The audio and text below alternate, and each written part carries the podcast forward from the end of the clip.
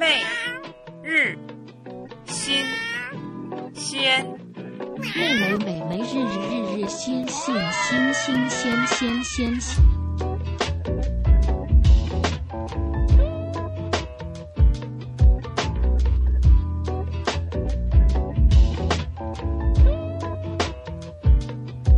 大家好，我是十八号，我是不存在，我是 DT。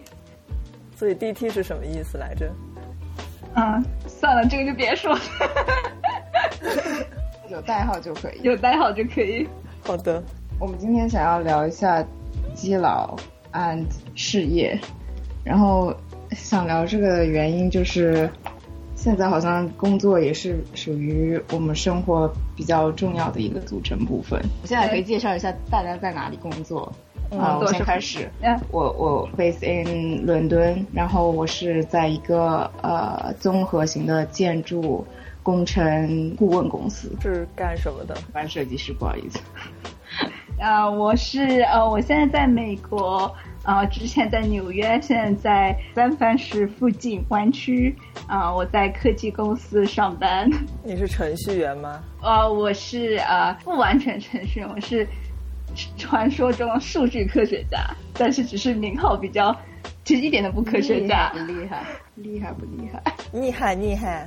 你来讲讲你，院长。呃，院长，精精神病院院长。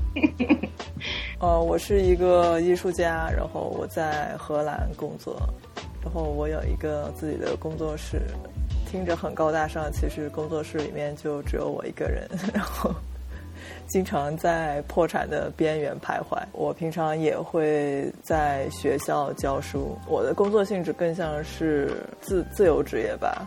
就是有人找我，那我也接活；如果没人找我，就做自己想做的事情。那是不是只有我一个人是每天早上九点到五点？DT 应该也是吧？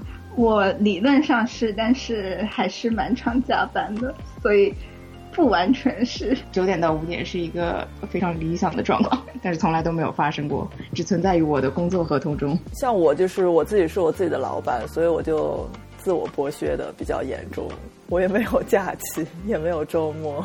对我们两个是被剥削，对，被资本家 资本主义的走狗。对，那我就是我自己的走狗，我是我唯一的员工，我就剥削我自己，大概是这样。那我工作呃，从二零一四年到现在，就是五年稍微多一点。我和你是一样的，对，对，所以是五年多一点。我是一个一直在读书的人，然后我就为了逃避社会，一直在学校里混混混混了很多年。嗯，我之前的话也给别人打过工，我自己独立以这样的方式工作的话，差不多有三年。哇，就工作室办了三年是吗？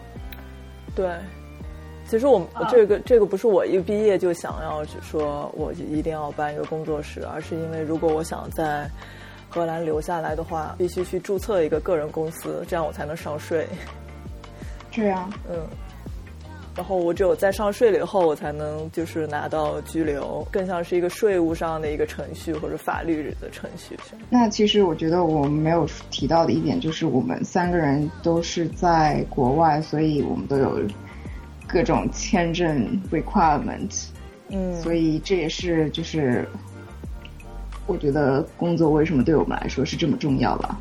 对，就是基本上你在那所在国家，你能不能留下来，很大程度就和你关系工作室就只是就紧紧挂钩了，所以对，非常重要。对我也是因为这个签证的事情，就是非常折磨我吧。就像我刚毕业的那一年，就找律师，然后去收集各种文件，然后就是心里面其实挺不开心的。是不是压力会很大？一方面压力很大，另一方面会觉得很荒唐吧。我是相当于自愿留在这里，没人逼我，我也不是难民，也也不是因为我父母在这里，所以我一定要在这里，就没有完全这些原因，是出于一个自我选择。然后我想留在这里，但是我要去满足政府提出来的很多条件和要求，我觉得那些条件和要求已经不是一个一般的人，就是他。他们政府会希望说，他们想要所谓出色的人才能留在这个国家。只是因为我不是在这里出生的，被推到了一个位置上，说我不能当一个 loser，必须变成，我必须去证明我是一个多么成功的人。而且我觉得我在这边工作另一个体验就是，如果就我也会有很多就是当地的同事，然后他们不想做一个工作了，然后就说，哎，那我就辞职一阶段，然后回个家休息一会儿。但是对我们来说，就可能第一，签证会限制你能不能做这种选择。然后就是再找工作的话，也会受到一定的限制，没有这个选项。所以就一直马不停蹄的从就是研究生毕业开始，一直到现在，就再也没有暑寒暑假，就你懂的。对，嗯，在美国的话，就是因为这还是非常多留学生，所以留下来还会有一经过一个抽签的过程，就是一个 lottery，就是你刚好运气不好，嗯就算你再厉害，你也可能留不下来。所以这个我觉得还是蛮扯的。对，所以我们这一期绝对是 不是想想做成移民广告？对，应该应该是反移民广告。嗯，对，我觉得说不清楚。你要说我为什么非得在这里，我也不知道，因为来都来了，对，有点像中中国人的特色，来都来了。然后我也待了这么多年，然后好像也有一些机会吧，说顺着顺着顺着也就待下来了。在这边是不是有多么多么的好？好像也没有，我不知道，就是这还挺难抉择的。但是你在国内工作过吗？我国内工作过两年，那你你应该还是有一些就是对比吧？但我没有就是真正意义上去一个公司里面上过班，或是那样的。因为我是本科就出国了，所以导致我感觉我和国内比较脱脱节然后嗯，所以我有一部分是也不有点不太敢回去的感觉，就是嗯，所以呃，还有可能已经觉得自己可能比较适应国外的生活。但也可能是没有试过在国内就长时间的生活，在成年之后，对，而且呃，因为我是自己是建筑师的关系，然后我有很多当时大学同学还是在做设计，所以他们有时候就在群里发一些你知道的和和甲方的那些互动，然后我就觉得，天呐，如果我再回到那个环境的话，我觉得这一切我都玩不转。你就死了，你就是后宫剧第一集死的那个。对，还是在在这边默默打工，就不要去搞这些，也算是一种比较简单的生活方式。对，然后就是回到这题，呃，这集本来要说的主题就是，而且我觉得作为呃基佬或 LGBT，的确在工作环境上，国内相对还是比较友好的，特别在欧国内呃国国国外国外，特别在一些欧美国家，所以这部分这不是不算是最主要的原因，但是肯定也会有影响。但是我还是觉得这个观点是有待证实，因为我觉得我们的工作环境，就我们三个人来说，都还是比较开放的。嗯，对，像如果是一些行业，就是已婚直男、白人男性为主的 dominant 行业的话，我觉得我觉得控制，嗯如果控制其他东西都是相对差不多情况下，对，还是国外就是相对比较友 course，好。那当然，那当然。但是就是我们，我觉得我也听说过，就是国内比较，比如说在就是 creative industry 也是还挺包容的。对，呃，我觉得就是可能差别比较明显，可能在传比较传统的行业差别会大一些，但是在全是传统行业啊，就是不是 creative 或者是对对 art related 的。对。对，我们要不要就是大概讲一下，在大家就是现在工作的环境，大家都是个什么状态？你是已经出柜了，还是没有？还是呃，算是不太好，就是属于不问不说。如果他问我，我会说，但是好像也没有，我就不会去大张旗鼓的说 大家好，我是基佬。但是就我的公司，它是属于呃有一个就是 social club，是给呃这些性少数群体，然后和其他公司也有联谊，然后我们会参加就是骄傲游行啊这些，然后我就会有参加，所以对我对我个人来说，我觉得那就是一种出柜吧。然后如果是呃我的同事问我就。周末有什么安排啊之类，我就我也会说，嗯，我，你懂的。对我我就不会说说谎，知道吗？就是有这个机会的话，我会说，但是我不会刻意的去提起他。嗯，你没有说谎的必要，但是你也没必要大张旗鼓的说，因为大家可能也不想关心这件事。对，说实话，确实是这样。对，我觉得哦，我也差不多，只是。我觉得就是私人生活和工作，我觉得还是我希望希望他们比较分开。但是，呃，别人问我的话，我会就是直接说，如实回答。对，但是我也不会举手说，就是 by the way，对，我是基佬哦之类的，感觉也挺奇怪，加加在自己的签名档里。但是说到签名档，就是最近发生了一件还挺有趣的事情，我们公司。嗯，我刚刚说的这个就是 social club，呃，它会有一些就是 newsletters，每个月你会收到一些邮件。记得好像是就是 transgender awareness 那个 month，它的 newsletter 就是说。建议大家都在自己的 email 里边加上 what your preferred pronouns is。你你你是他们就是问你说你想以哪种性别的称呼？他喜欢的代称的人可以更容易的提起这个话题，然后让大家更好的 accept it。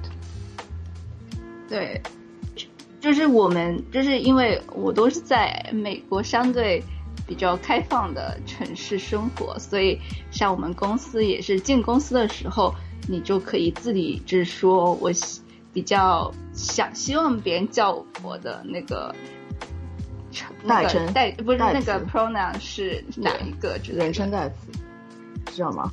人称代词吗？对，pronoun。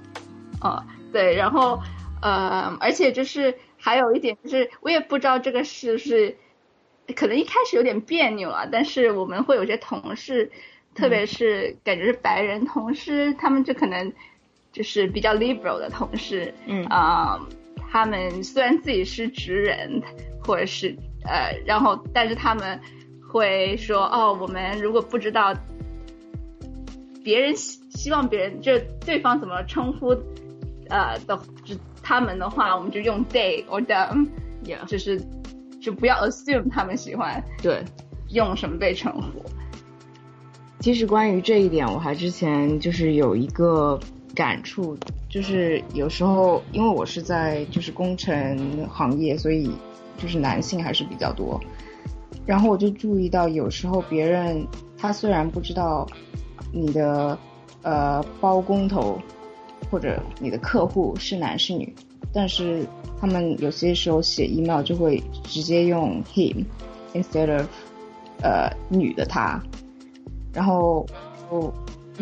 呃，我就觉得，其实为什么不能用就是就是性别中立的第三人称呢？不是？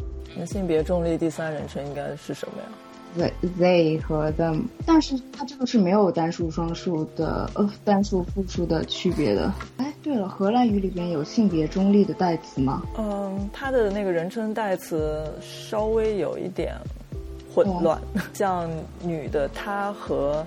他们其实有时候是一样的，所以有的时候你不是只看人称人称代词来判断它是单数、复数或者是女他的，呃，还是他们要看后面的动词。不过我这是入门级的，说不定听众里面有那种荷兰语十级的野鸡语言专家，不是高能语言野鸡，对 小组。但是瑞典语最近就是好像是。前年的时候吧，他们就发明了一个性别中立的第三人称代词，而且是单数，对，因为他们单数和复数还是很不一样的。果然是北欧。那这样的一个习惯会触怒到一些人吗？就会他会觉得这个事情小题大做，或者他觉得太麻烦了。我觉得会，但是你是说直人吗？比如说之前网上不是 Peterson 龙虾教授，然后他就跟一个学生去辩论，就感觉这个东西在美国就是还是在各种 social Media media 上面或者 network 上 Twitter 啊，或者在校园里面还是蛮就是 active，大家都在讨论这个东西了。不会小题大做的觉得哇，是不是现在谁都变成语言警察了？和你共事的有就是性少数群体吗？每一个人都是，不是的话不可以。大家不觉得这是一个特别大的事儿吧？可能。不过我我有发现，就是我在国内认识的基佬朋友还没有我在荷兰认识的多。然后我在想，为什么？有可能在荷兰大家敢于出柜吧？我觉得是，就比在国内的时候认识的多多了。哎，对了，我想问一下 DT，就是你们公司就是在呃骄傲节期间会不会发一些就是有带彩虹的东西？嗯，就有啊，就是我们会就公司会有呃有 T 恤啊，然后也有、呃这种 sticker 啊之类的东西，然后。哦，然后，因为科技美国这边科技公司很喜欢搞那些有的没的周边产品，所以就会就是每年都会出类似的东西，对。然后也会自己的就是每就是那个 Prepare 会有自己的，就大一点的公司的话，一般都可能会有自己的方阵之类的。虽然我是没有去走，因为对好挤啊，我又很懒。对，我去过一次，但是后来就没有再去。嗯，然后我们今就是二零一九年，我差点说成二零零九年，天呐，真是十年之前。我们二零一九年公司还做了新的，就是不是会挂一个员工牌嘛，就是那个牌子的袋子，袋子是是是带就是嗯彩虹元素。对，然后就是你去跟客户开会的话，你可以带那个，就至少表明我们公司还是很支持这些呃、嗯，有的没的。对。对。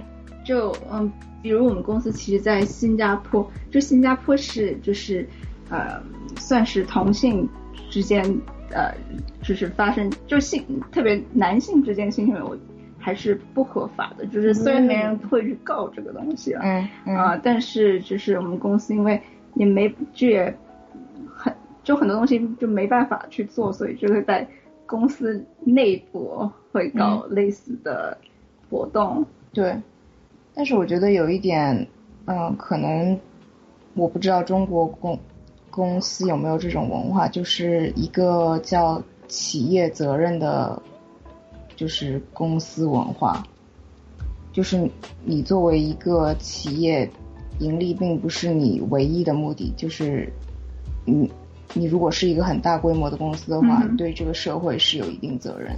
我觉得肯定有，但是他会要求自己去符合怎样的价值观，可能是另外一回事情吧。对对，我觉得公益啊，对，还是有的。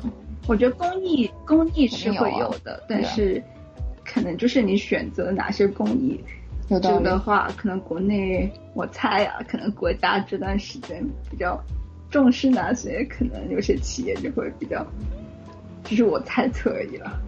对，希望听众给我们一些 feedback。对，我们下次可以请一些不同的嘉宾。对，这个可以再聊一期。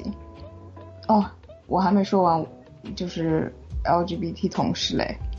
你继续，你继续。对，呃，因为有那个 newsletter，然后你就可以看到抄送了哪些人，然后我就一个接一个的看了，结果发现我们呃就是在警官组还有另一个基佬，我之前没有注意到，只是嗯。觉得就是以以前跟他发邮件对，然后可以看到他那个一个小头像，嗯，是一个剪短发，然后你懂的，就戴黑黑黑框眼镜，然后看上去 quote unquote 有点 T 的一个女孩子，然后我发现她其实已经结婚了，对，有结婚有老婆了。OK OK，，yeah，你是怎么发现？你怎么时间到的？就是那个抄送的列表啊。嗯但是我告诉你哦，然后呢，你去搜他的 LinkedIn 了。Facebook。有，让呃我，看一下照片。对，呃，然后就是这只是冰山露出水面的一部分，因为有很多人都选择了 BCC，我猜测，然后 BCC 是你看不到嗯他们在不在那个列表里面，你也不知道谁在里边。但是就是上一次去骄傲游行的时候，嗯其实没有很多基佬，就是女基佬。嗯，我觉得我是唯一一个。但是今年也许会有另一个，因为新加入了一些新的员工，让我发现了有一个人是基佬，我再也不是村里唯一的基佬，感觉自己的都是你面试的吗？我的地位严重下降，我怎么会让别人进来？这这巨大的错。他真珍宝，我其实也做过类似的事情，就是就是我们会有小组，就是说，哎，参加那个什么，也是 Pride 骄傲节相关的活动，然后我就看一下那个小组成员列表。啊但是我当时找的是看一下还有没有其他亚洲人、女生，嗯。然后结果发现好像没有，但是感觉参加这种特别组织活动这种东西，好像还是，嗯，可能，嗯，就是亚洲人还是没有这么积极了，感觉。所以你我是从他们的拉工拉看看去看一下有多少亚洲人在里面这样子。所以你差不多是你们公司环境、你的工作环境中能接触到的所有基佬中唯一的亚没有不是不是，只是那个只是一个小一小小部分，就对就是我们公司一个大很大的组里面的，对。因为公司比较大。十八号呢？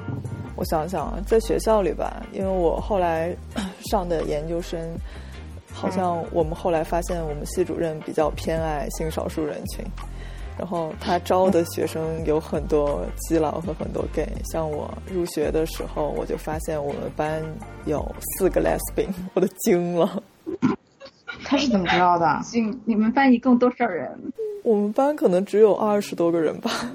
哇呀！天哪！这个老师的给答比我还准呢。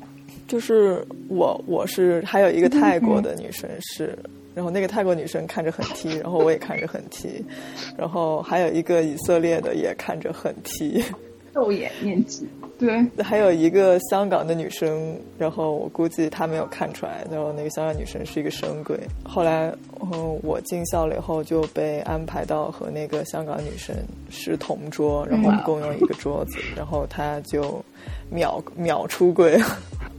哇哦，就很多人会跟我秒出柜，还有我们学校那种深柜男也会跟我出轨。就是那个泰国的女生，她是非常，我觉得她是一个，在我心目中就是一个那种很专业的性少数人。你这很这很专专业的，我是不应该这么说，就是他。他非常关心各种这种议题，然后他做的作品里面也是一定会和女权有关，或者或和性少数人人群有关、权利有关，就是他。嗯，整个生活就是我觉得很和他比起来，我很不专业他就比较。喜欢那种社会活动。可以理解，就是也许这是他 identity 很重要的一部分。不存在也很专业，像什么俚语啊，就是那些哦，呃，或是那种内部语言，那是因为上 Tumblr 上太多了，都是野鸡教学教出来的。业绩，他会经常会聊到这些问题。然后有一天，他跟那个系主任聊他的 project 的时候，那个系主任就说的，我们系主任是个女的，大概五六十岁的一个女的吧。然后那个系主任就说的啊，我曾经也有一段跟女生什么刻骨铭心的爱情，什么什么，我们都惊了。系主任吗？对，后来我们系主任结婚是跟一个男的结的婚，嗯，就是很好笑，她找她她老公长得和她一模一样，只不过是个男版的。对，然后我们我们系主任有一个特别好的朋友，然后怀疑他其实一直很暗恋那个设计师。然后他们俩总是在一起合作，然后我们就觉得啊，他一定是很有强烈的暗恋另外那个设计师，因为那个设计师就是长得还挺美的，虽然也是五六十岁。然后我们就经常在幻想他的各种故事。然后我曾经还跟那个，因为我们学校就是毕业很难嘛，就是毕业的时候大家都是要死要活那种。所以你打算用这个 blackmail 他吗？不让我过的话，我就把这事情抖出来。和以色列那个基佬聊天的时候，如果说是为了毕业，然后你就跟那个系主任上床，你行不行？好像我好像没，我就啊没事，你继续。他可能说行吧，然后我说我也行，放着我来。就是我们系主任长得真的也不好看，然后性格也很差，但是某种层面上，我说如果说我做的这一切我能毕业的话，我好像也可以。哦，我突然想起那个美剧那个《Transparent》里面不是有个女教女基佬教授那个诗人，然后就是就是各种女学生。耶，嗯，说的没错，道德的边缘试探。嗯。如如果那个系主任说这样来潜规则我们，可能我们会被吓坏。对，然后 hashtag 报警。就那个以色列的基佬是那种，我感觉他是非常有魅力，就是魅力四射的那种。然后他单身吗？他撩妹也特别能撩。对他当时是单身，然后但是他经常出去约炮什么的，然后他他都挺能约的。然后他性格特别好，就是他无论干什么都是那种。微笑着，真的没见过一个人能时刻微笑的，我觉得就是他。咱们聊完了，把电话发我一下。他现在应该有女朋友吧？因为后来我在 Facebook 上视见到他有女朋友。你可以先背着。Oh no！然后他他现在已经回到以色列了，然后他女朋友也是一个。以色列的那种很活跃的 一个某著名基佬吧，可能是。好吧，我做不到。算了，我们都是普通打工仔。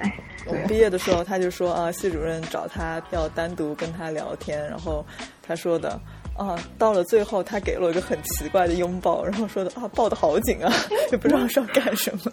天呐，哎，其实我我的就是上司之一，我们大家都觉得他是。就是给，但是他就从来不说，因为他是一个把自己的私人生活和工作分得非常开的人。就是他会问你周末过怎样，但是如果你问他的话，他就会跟你打哈哈说，哇就那样，然后他会时不时说到他的 flatmate。但是我觉得在以他这个收入，他需要。应该四十五岁左右吧。以他的收入，真的不需要有一个人跟他 share 一栋公寓，除非那个人是他的 partner。但是我我们又不是很理解为什么，就是他也是一个法国人。因为照理说的话，那法国人就还挺开明的，所以他为什么不说他是他的 partner？就至今还是一个未解之谜。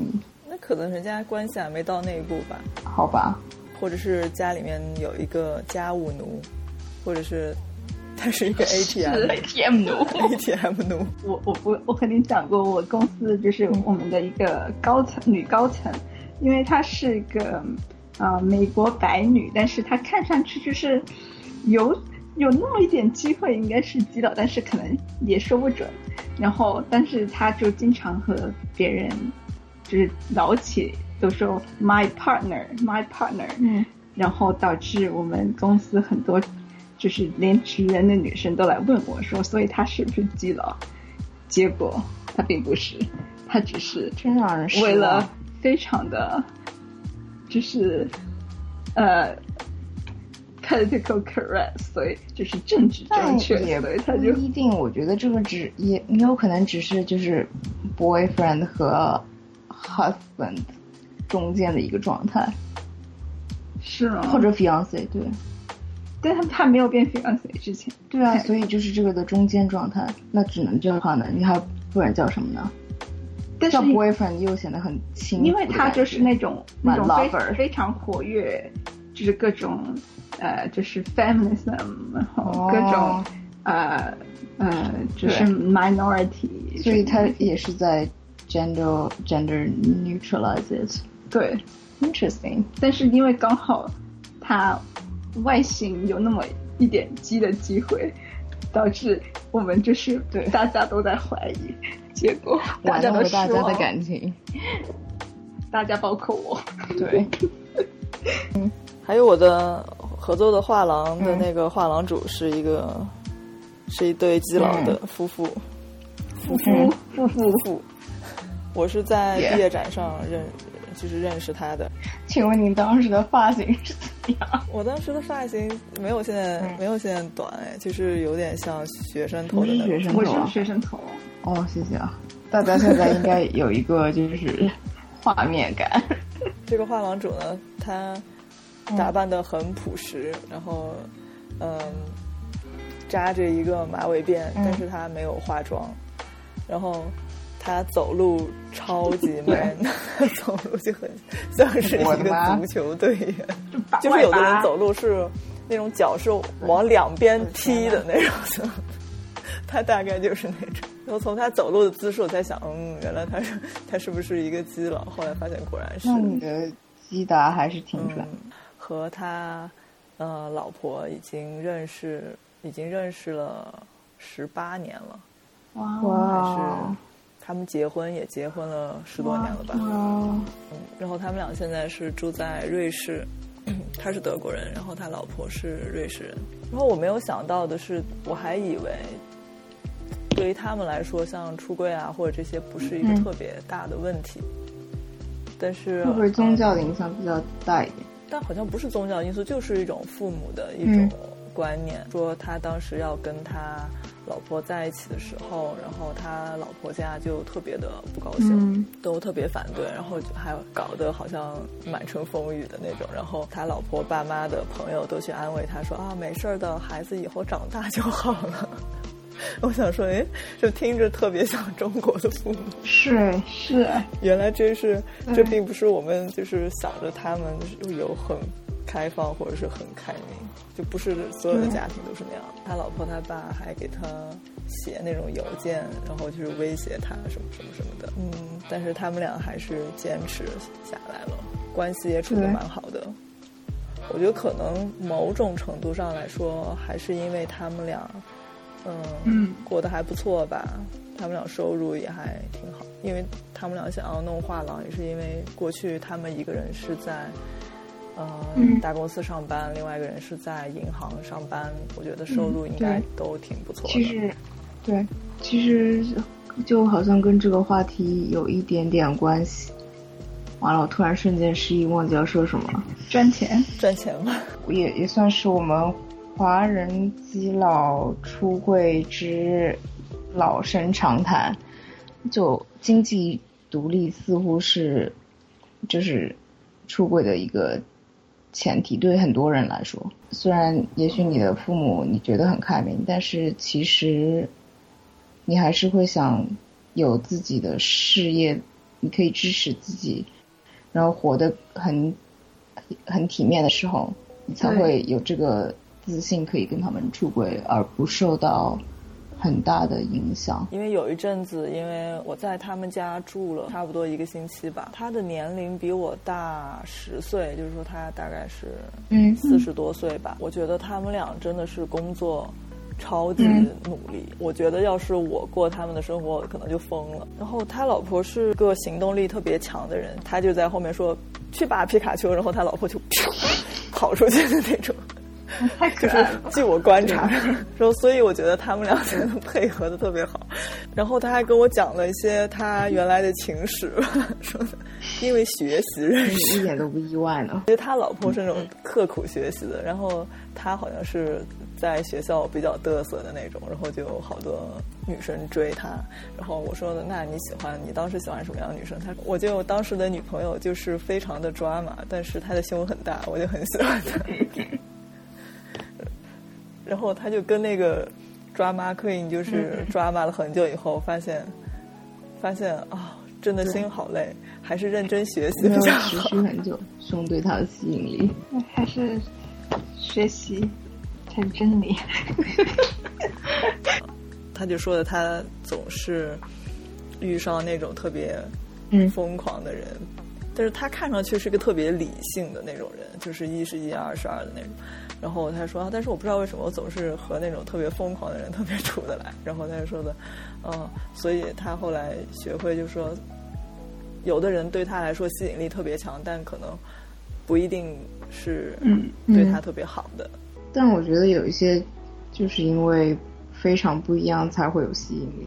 哦，我想起来，我刚刚想说，其实我我我后来了解了他们俩的这个生活以后，说是不是非得嗯活成嗯那么好鸡英，然后才能 对，对才能做一只好鸡呢？这是我自己心里的一个疑问吧。我也觉得，就是我一直来，就是还是答案应该是不需要的，但是好像也没办法，就是看来自己潜意识还是会想说，不要各种东西都比较所谓比较优秀，就是感觉可能作为基导这样，就我会觉得比较有安全感，好像。但是我觉得这也是一种，就是我们可能是亚洲文化的问题所在吧。就是他首先不是说你是个人，所以你可以 do whatever you want，而是你如果要得到认可的话，你必须要这样这样这样这样。嗯就也是为什么我觉得社会收入层次比较低一些的人，然后我们就会逐渐忘记，也不是逐渐忘记，就是在就是性少数群体的讨论中，不是非常的注意他们的存在。对，可能我们会预设哦，大家都是在办公室上班的人，但其实并不是。我觉得各个层面，就是上层或者下层、中层都有性少数群体。对我以前在纽约，其实我一段做过一段时间志愿者，是在就是那种流浪，就是 homeless 的年轻 homeless 的那种嗯 shelter，、但是它专门给那种就是性少数的，所以然后那种所就是所可以说是社会最底层的那些男基佬、女基佬这样子，就所以他们还是存在，但是但是我的确可以发现，就是他们和那些就是可能职人的都是流浪汉、流浪者来讲的话，他们其实更加 vulnerable，就是可能他们在街上更危险，无论是男的女的，就可能会被受到性侵犯各种东西的机会更大，所以某某种程度上好像还是因为好像你是性少数，你还是要因为就算是为了自我保护，好像对好像变好一点还是有用的。对，所以这甚至都不是一个仅限于亚洲的问题。对，哦，想到我最近看的一部电影，就是一部很老的电影，叫《我的私人爱达荷》。哦，对，里前里面就是一个有钱的公子哥和一个落魄的，呃，帅哥，就是对帅哥，那个挺好看的，我大概是高中的时候看的吧，我觉得。呃，不同社会阶层的嗯冲撞，其实也是就是这个故事的一个嗯。核心议题之一，就相当于就是蓝色是最对我也温暖的颜色里边，其实我们都会觉得哇，这是一个爱情故事，但是它的内核也触及到了呃，就是社会阶层的不同。对，虽然他们两人都没什么正经工作了。确实是老师，他是老师，我错了，我错了，我错了他是正经工作。他在学当老师，然后另外一个是艺术家。但我记得有一段就是他们有什么 party，然后那个 那个人邀请了很多那个对，嗯，他们艺术圈的人，然后再说很多嗯术语啊，说一些很多那种理论的那些词，然后。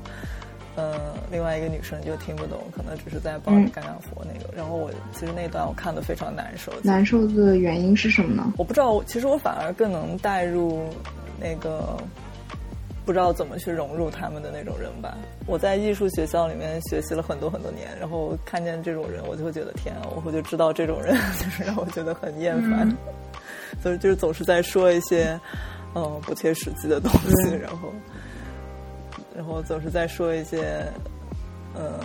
经不起推敲的话，就是那种印象吧，给我让我不舒服的点。还有一点是对，然后如果就如果其实你不在艺术那个圈，可能因为你听不懂，你也不知道那个是不切实际的，你可能就会觉得就嗯你自己没有对自己没有那么高大级上或者怎么然后就可能会自卑啊什么之类的。但是对，可能事实上也谈论的东西也没有真的这么有意义。嗯，对我也是花了很多年才发现，其实他没有在谈任何有意义的事情。特别好笑的是，我曾经参加过一次那种这边中国基佬的线下聚会，然后，嗯，就有一个女生问我说：“你是干什么的？”我说：“我是艺术家。”然后她说的：“啊，你艺术家是不是 have lots of sex？” 然 后我说。我说的也还好吧，好像没有。就是后来大家在那个群里面，我后来也写了个豆瓣日记，说我愤然退群，因为我觉得大家在那个群里面也没有互相支持，我就不不明白大家为什么要聚在一起。所以那些活动就是内容，大家搞对象，在搞对象吗？还是有什么啊？搞 找对象？嗯，我不知道，我觉得气氛怪怪的，就是。好像可能有几个是他们已经认识的，所以他们就那几个人就总在一起说话，也不愿意跟新来的人说话。然后他们可能是在等一个非常好看的小姐姐吧。然后如果他们看见很好好看的小姐姐，然后就会私下疯狂联系那个小姐姐。我不知道我融入不进去，就是有那种局外人的感觉。就是这个时候也可以发那个表情包叫。就算挤进去，也是挤局外人啊！对，就是那个橘子挤进大蒜。你有参加那个其他，就是这种线下的基佬活动吗？我承认，这主要是因为我懒，因为我就是每年一开始一月的时候，就跟所有的 millennial 一样，就会有一些新年我要做新的自己，然后我加入一些体育群体。就是这次还去年的时候加了很多打壁球啊啊，就运动啊、旅游啊那些小组，但是我一个都没去过。嗯，可能是可能是我讨厌运动，我觉得我觉得应该是。嗯，但是你喜欢玩游戏吗？我也买了那个那个健身环是吗？健身环，觉得那个俩好好讨论。我练了三天，觉得好。感觉那个起码就是比较有趣味性，所以你可以试一下。那练什么呢？就对，真挺累的。就它，但是你不就站在那玩吗？没有那个环，你可以用各种方式握着它，或者挤压它，然后就是还有就有些可以绑在脚上啊，什么之类的。我多少钱？我买的七十欧吧。啊贵啊！没有，是那个健身，不是那个 Switch。这健 Switch 自己呢？？Switch 要两百多欧吧，也还好吧，因为我们这边的国内买的话可能便宜。我们这边的健身房每个月也得三百五十欧以上，啊不是三三十五欧，三十五欧，sorry，三百五十人民币。里面都是辣妹的话，三百五十欧你去不去？我这不去，不要 不要说真的，就是美国有 有有有有一些比较贵的 gym。我以前室友就是因为那个月费蛮贵的，好像是一百多美金到以或以上，看你是哪个 tier 的哪个就是级别的。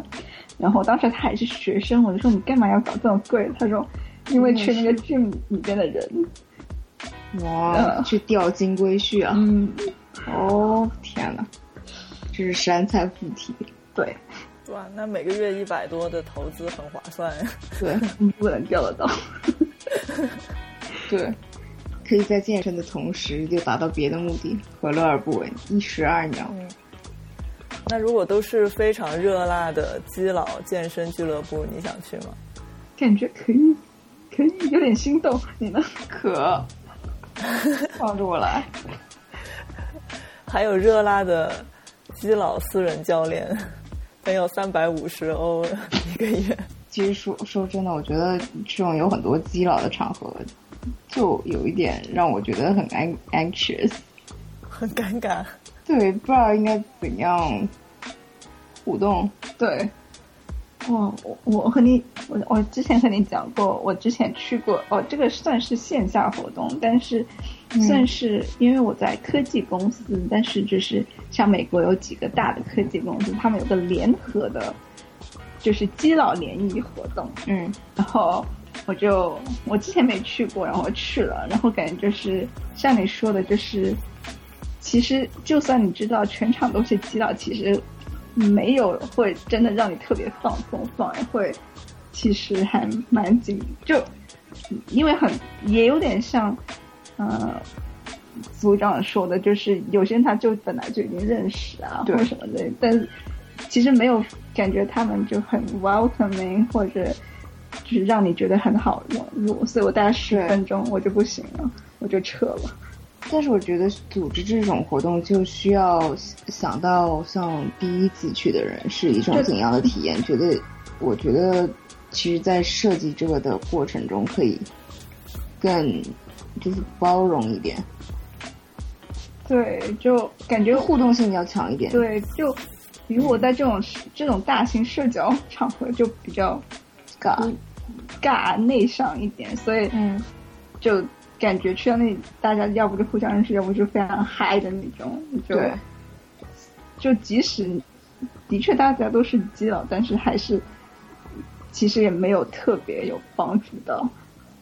而且我想起一件事情来，我原来住阿姆斯特丹的时候，我们就很想去那种 les bar 或者是什么这种地方去看看，之后发现都很冷清，然后终于我们到了一个热热热闹的那种 les bar 里面，然后也发现他们已经是一对一对已经都已经配好了，每周有一个嗯、那种性少数的 party 吧，然后。然后去到去去里面就是 gay 非常多，然后 gay 也玩的很嗨，但是基佬好像都是两个人已经已经配好了，然后是嗯一起出去玩的，然后他们俩都在抱着跳舞，然后我们旁边人就站着说：“那他们俩来干嘛就是我和 DT 在呃新年十二月三十一号的时候参加了我们这边，因为他刚好来伦敦，然后我就带他去了我们这边最负盛名的呃夜店。？”那一般这种搭讪你会怎么搭讪我？就会说，嗯，我喜欢你跳舞的方式，嗯，你穿的很好看，嗯，你在喝什么？对你呢？我不知道，我没撩过我过。也没有哎，对，天呐，你是唯一个老司机。谁是老司机？你啊，你，陈皮老师才是老司机好吗？那你给我讲讲陈皮老师。我觉得不要在这边 黑别人。为什么是黑呢？为什么不是丰功伟绩什么？好了，我不想说，我不会出卖我的朋友，就这样。我们这边是最近，也许是一年吧，有很多就是 queer 的地方都关门了，啊然后全球都这样。就是又在同一个时候，嗯突然冒出来了很多线下活动，在 Instagram 上面非常红，以勾搭为主要卖点。嗯这个有兴趣的人当然是很有意意思，嗯但是如果你不想喝酒、不想跳舞，那你应该怎样去认识别的人呢？然后你又不想运动的话，我们这边还有一些就是 book club，也是以就是基佬女性为主要群体，只要你找，你还是可以找到，只要你 愿意出门，还是话吗？愿意出门？我在和自己说话，这是我新年的愿望。我要出门，我出门的唯一理由是小软件面积非常不好。哦，你在用什么小软件？啊，你知道的，就那大三件，大三件 大三件。对，城市基佬生存法则。就 Her Hinge 和 Tinder，我是宅女，我啥都不用，那对你怎么找对象呢？还是你有对象？没有对象，他不想找对象，你你听说过这种人吗？事业机嗯没有，对其实并没有。也有可也也有可能了。对他等人包养，请大家听到这期节目想要 赞助他，就是发展自己的科技事业，请拨一个号码。你要发展是哪哪种科技事业希？望之后某一天就不用打工，就还是做自己，就可能自己开发自己想做的科技类的产品啊，或什么之类的。因为就打工还限制比较多了，我觉得，因为就是签证啊，什么嗯，就各种嗯东西，所以还是要打工，除非有富婆包养。对，这不仅是得是个富婆，还得跟他结婚，给他提供就是结婚的种种好处。美国 base 优先，谢谢你。对，那给自己打工其实也是打工啊。我觉得我好像就是我不知道，可能你比较有经验，但是我幻想我给自己打工会辛苦的话，但是都会会开心一点。但是可能是我还没有做之前的就是美好的愿景。嗯，但按理说的话，我觉得你的科技产产品出来的收益应该比我这个收益应该要高很多很多倍。老板，你还需要打工吗？啊，先先找富婆，再找打工的。但你你为什么今天想要聊这个话题？事业是人生第一大事，没有第一大事了。也不是第一大事，对我来说是第一大事吧。是啊，你是真事业机，我这是伪伪事业机。啊，那你第一是 T 什么你的你的第一是什么？第一，我还找富婆。对呀、你不是天天宅在家吗？你找了吗？对啊，他根本就没在找。暂时宅在家，但是第一，我我觉得嗯第一还是找对象吧，第二才是事业，真的假的？真的你又重新认识真的了他。他深夜疯狂。晚上十二点还在查自己的就是工作邮件，不要假装了。可能就是我还是有点就是觉得比较理想主义，还是觉得就是想自己的工作最好的情况下是对社会有点什么积极的影响，但哇是哦但是感觉就是比较。嗯，近现在还是打工的状态吧，也没不能做特别多。我觉得我只要有钱就行，给钱就行，出卖灵魂也可以。你想出卖哪种？你想买哪种灵魂？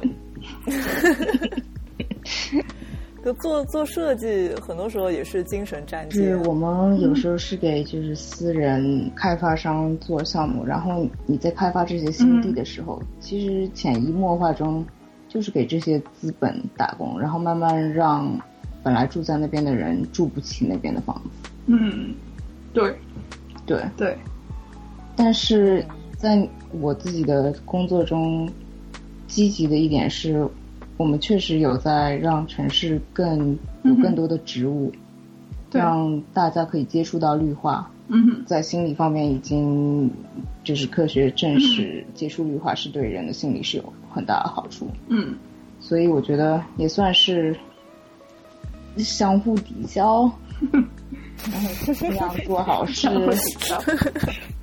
这是我努力证实给自己的一点，但是我觉得，唉，很难说是好是坏吧。我现在做的事情嗯，嗯，经不起考究，不然的话不要良心会受到强烈谴责。我等你们发达了来那什么吧，来资助我，来收养我。就是有一个话题是关于生活和工作的平衡，但是我觉得各位事业机们有什么？我没有，我的生活就是工作，工作就是生活。啊，天呐，我还努力挤出了一点生活的时间，就是不想，我也可以加班到八点，就是把事业做得棒棒的。嗯哼，但是我觉得，一旦你开始了这种例子，嗯哼，人家就会觉得嗯哼，啊，那不存在就是要工作到八点的亚洲女性，嗯。所以我们可以把这些事情交给她，所以我不想做做这种。嗯，那你加班有加班费吗？没有啊，嗯，都没有的。我一般加班可能是，要不就是我正在做那个东西，我自己非常感兴趣，要要不就是想升职之类的会便宜一点吧。有一些事情你一开始做是需要十到二十分钟去逐渐的熟悉整个过程，然后你慢慢的有那个呃 momentum 嗯哼，to push forward。但是如果你你你说啊七点了不做了累死了，然后明天早上又要花这个十分钟到二十分钟的时间来重新熟悉，嗯哼，这样就其实也是一种浪费时间。所以我有时候就想，今日事今日毕，做完它。对，我是觉得我大脑兴奋的时间点有时候比较晚，所以导致我会可能十一点开始工作，到凌晨两点。对，所以就是因为我这段时间我觉得自己非常的高效率，所以我就会可能下比较早下班，在家打打机，就玩一下之类的，就是看看剧什么，然后到比较晚的时候感觉灵感来了，开始工作。哇哦，如果不是别人逼我的时的那种加班，我还可以接受；但是如果是被逼的那种，我觉得我应该会觉得很辛苦。是的呢。十八号你会这样吗？我会啊，就是我也有很多我不想干的事情，然后我就会一直拖拖拖拖拖，然后就整个人很沮丧，然后嗯。嗯，或者是现在，因为像像我没有人给我工作，我得自己给自己工作，嗯其实也挺累的。我其实我觉得很多时候我相当于是二十四小时都在工作吧，因为我只一直会在想我自己的那你事情。放假是怎么安排？我没有放假呀，那就是我有一次和他一起出去玩，嗯 真的是强制给他放假。我觉得他整个人都不是在旅游的状态。我觉得很很好啊，玩的很好啊。我有在深夜十二点回邮件吗？我觉得那那个是你强制自己休息。我觉得很多时候我可能是自己安排自己的事情会更焦虑吧。嗯就是你你会觉得还有很多事情要做，我怎么还没做完？就是我总觉得我应该这些事情上星期就做完的，为什么我还一件都没有做？有很多时候是自己不符合自己的预期的。呃，还有呃，还有我的工作当中会，我必须要安排很多时间和空间给我去犯错和失败。嗯因为我不可能是我想到什么就一定能做出什么来的，所以很多时很多时候一些东西是做着做着我才知道啊，这个事情怎么做才做。那我觉得我还蛮感激我自己的工作，帮助我每天规律的作息。这个工作比我之前上班的那个地方真的好的很多。也许有可能是因为是这样的，就是工程公司。因为我觉得很神奇的一点，就是我刚进入这个公司，到了下午五点的时候，很多人已经开始走了；到了六点的时候，只有景观组的人还在那儿上班。嗯就觉得嗯为什么我们设计行业要那么拼啊？所以你们你是甲方还是乙方？乙方乙方，嗯也感觉乙方都比较惨一点。但但是工程。师也是乙方啊，他也在提供给给客户提供一个服务，但是我觉得这就是一种就是设计行业的文化吧，对，无论是国内还是国外，就是现在这个公司稍微好一点，因为你会意识到你是唯一留在那儿的人。六点了还没回家，你可以想象吗？之前在那个公司六点都没人走，对，六六点一般大部分人都还没走，还没走。对，所以我还是挺感激，虽然钱不是我想的那么多。自己有工作室以后，我才发现这个世界完全就是按照上班的人的各种时间去运转的，就是我有时候也必须去呃跟随这个时间。嗯，就是比如说我要找我要找谁啊，我必须在上班时间我才找得着这些人，是吧？或者是嗯、呃也不可能说是完全是根据我来的。就比如说我夏天的时候，我也会放放假，是因为这个这段时间你谁都找不着，那我也去放假好了。所以我很羡慕，你知道还在教书的人，嗯还在教书，呃，或者读书的人。但他们也有就是不同的焦虑了，只是不够。对，但我工作的这个学校吧，嗯它就是和我们通常以为的那个学校的结构还不太一样，嗯就是它没有就是说，呃，凭那种职称一样，就是你是教授、副教授，还有什么底下的是那些助理啊什么的，这种它没有这种明显的层级。嗯然后它有点像是那种呃，一个系是那种承包制的那种，就是谁想来当系主任，他可以来当。如果学校认为他可以当的话，那就给他当。其实他也不会看这个人，好像不太会看这个人的学历必须是怎么怎么样。然后，那么这个系主任他就要去组建他自己的团队。那你们的拨款难道是就是政府来的吗？所以好像没有这种 pressure。嗯，对我工作这学校是应该是是是国立的，国立的一个学校，但是学校很穷很穷，真的很穷。然后，呃，我发现即使是系主任，他也不是呃每天都工作的，就给他的工资不是每天都工作的，他可能是每周工作多少多少小时，他是这样算的。然后他要有另一份工作。对，我觉得他可能会有另外一份工作吧。嗯，我我之前读研究生的几个导师都是有自己的，就是设计公司。嗯，对，对，所以在学校工作，我嗯，但我觉得这种好处是这个学校大家嗯比较平等，然后嗯其实这份工作大家不会说是为了名来做，也不会为了利来做，他是真的喜欢干这件事情。所以我会发现，真的这个学校里面很多人都是在用爱发电。对 我，在想，天哪，他们工资那么低，为什么还干得那么起劲？爱的乌我就托邦。经常肃，对我还挺肃然起敬。然后我原来本科也是这个学校毕业的，然后我会觉得我还蛮喜欢这个学校的氛围，但是真的是太穷了。有没有读者来信？最近就是我们的鸡叫信箱应该是黄了吧，没人没人叫了，没人写信。那我们就在这期节目最后再再说一声好了。广告广广告时间，你来我，觉得是大家不不习惯写信吧，可能写邮件不习惯写邮件，国内还是喜欢发微信啊，或者是私信啊这。另一个想法，我们可以就是选一些，就是从上一期节目到这一期节目期间，小组里面比较觉得有趣的讨热论门话题，热门话题。但是这个就没什么热门，也热门不到哪儿去。吵架现，在最现在最热门的话题是，我说要不要建一个微信群，然后你都已经建了，已经解决了就了。建了呀。对，呃，差不多了吧？好，今天就这样吧，行，行，拜拜。拜拜，再见。哎，你你查一下，就是录的怎么样，然后告诉我们需不需要周日重录。嗯嗯，结果发现啊，什么都没有录上。对，因为我我我们这儿麦克只在我这一边，所以我有点担心，嗯，但我听下来好像还挺好的。嗯，是吗？只要比上期好就行。哦，应该是比上期上期你们怎么录的啊？唉，